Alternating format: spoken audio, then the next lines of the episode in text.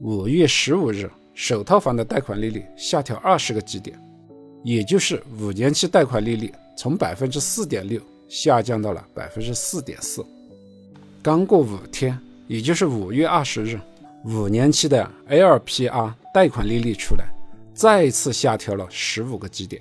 这样加上五月十五日的二十个基点，首套房的贷款利率就由原来的百分之四点六下降到了百分之四点二五。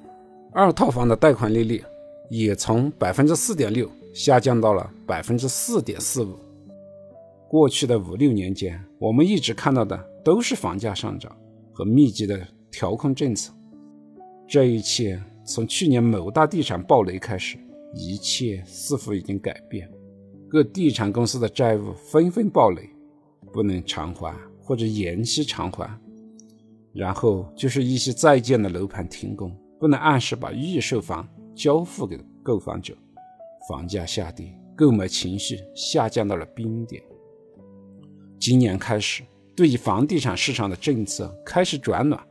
就在 LPR 贷款利率报价下调的当日，甚至出现了南京取消二手房限制政策的一日游传闻。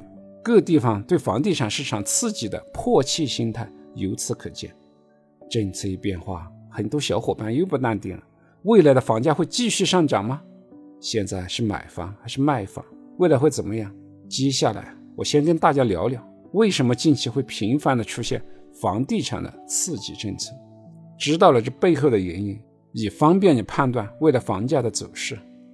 首先是达到 GDP 增长目标的要求。先来看一下我国的 GDP 组成，房地产是国民经济的第一大支柱行业。带动的上下游产业链特别的长，高达五十多个行业。二零二零年，房地产及其产业链占我国 GDP 的比重为百分之十七点二，其中房地产就直接贡献了百分之七点三。二零二二年第一季度，我国的 GDP 同比增长了百分之四点八，但是房地产行业下降了百分之二。二零二二年，我国全年的 GDP 目标是百分之五点五。但是从四五月份的情况来看，疫情、俄乌冲突、中美的贸易摩擦，加大了我国经济下行的压力。而且从四月七十城市的房价来看，一手房和二手房价格同比下降的城市还在继续增加，一手房增加到了三十九个，二手房增加到了五十六个。三十个大中城市商品房的成交面积。同比下降了百分之六十八点五五，成交套数也下降了百分之六十七点七。可以看到，在这个月，成交量一下子就减少了三分之二，商品房价量下行的趋势已经形成，很多房地产企业已经到了生死的边缘。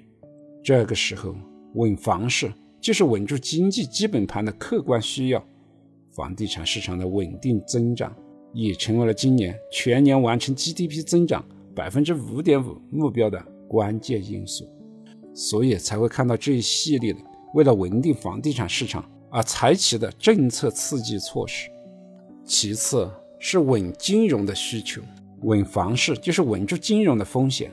全球历次大的金融危机，大部分都是由房产泡沫崩盘所致，其他资产难以产生如此巨大的冲击。十次金融危机中有九次都和房地产相关。就拿当年最典型的日本经济崩塌和零八年美国的次贷危机来说吧，都是以房价暴跌为信号开始的。从二零二一年五月开始，我国的房地产行业迅速进入寒冬。时至今日，排名前五十的民营房企里面有六成以上都出现了现金流的紧张。甚至公开市场债务违约，如果照此发展下去，可能会带动上下游行业的一系列的资金链断裂，导致更多的企业面临危机。而房价下行也会导致购房者断贷断供，在银行端形成债务风险。所以，房地产是最坚硬的泡沫，要软着陆，避免硬着陆。稳定的房地产市场，稳定的房价，才能稳定金融端的风险。我国不同于资本主义国家，我们有着多种多样的强有力的调控手段，所以才不会发生房地产市场的硬着陆，能有效的控制住由房地产所引起的金融风险。第三是地方财政收入的需求。从地方财政收入方面来看，目前地方政府对于土地的依赖度还是比较高。单就土地出让金和房地产专项税，二零二零年全国平均已经占到了地方财政收入的百分之三十七点六，中西部的地区更高，占到了百分之五十以上。所以，房地产的下降势必意味着地方财政收入的减少，房市的稳定成为了地方财政收入的头等大事。这也就解释了为什么一些城市这么着急的。想取消限购政策。第四是就业的需求。二零零四至二零一八年，我国房地产行业的从业人数有三百九十六万，上升到了一千二百六十四万人，至二零二一年达到了一千五百万人。疫情因素再加上房地产行业的下滑，直接或间接导致了很多人的失业。稳房市就是稳就业，所以从今年 GDP 增长的需求。稳定金融市场的需求、地方财政收入的需求和就业的需求来看，房地产在我国的经济发展中发挥着至关重要的作用。稳定房地产行业会成为目前形势下政策调控的重点。年初以来，已经有一百多个城市加入到房地产调控的松绑行列，但反映到市场上仍需要时间。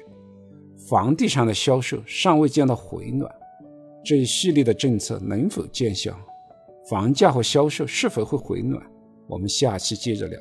感谢您的聆听，顺思财宝，下期再见。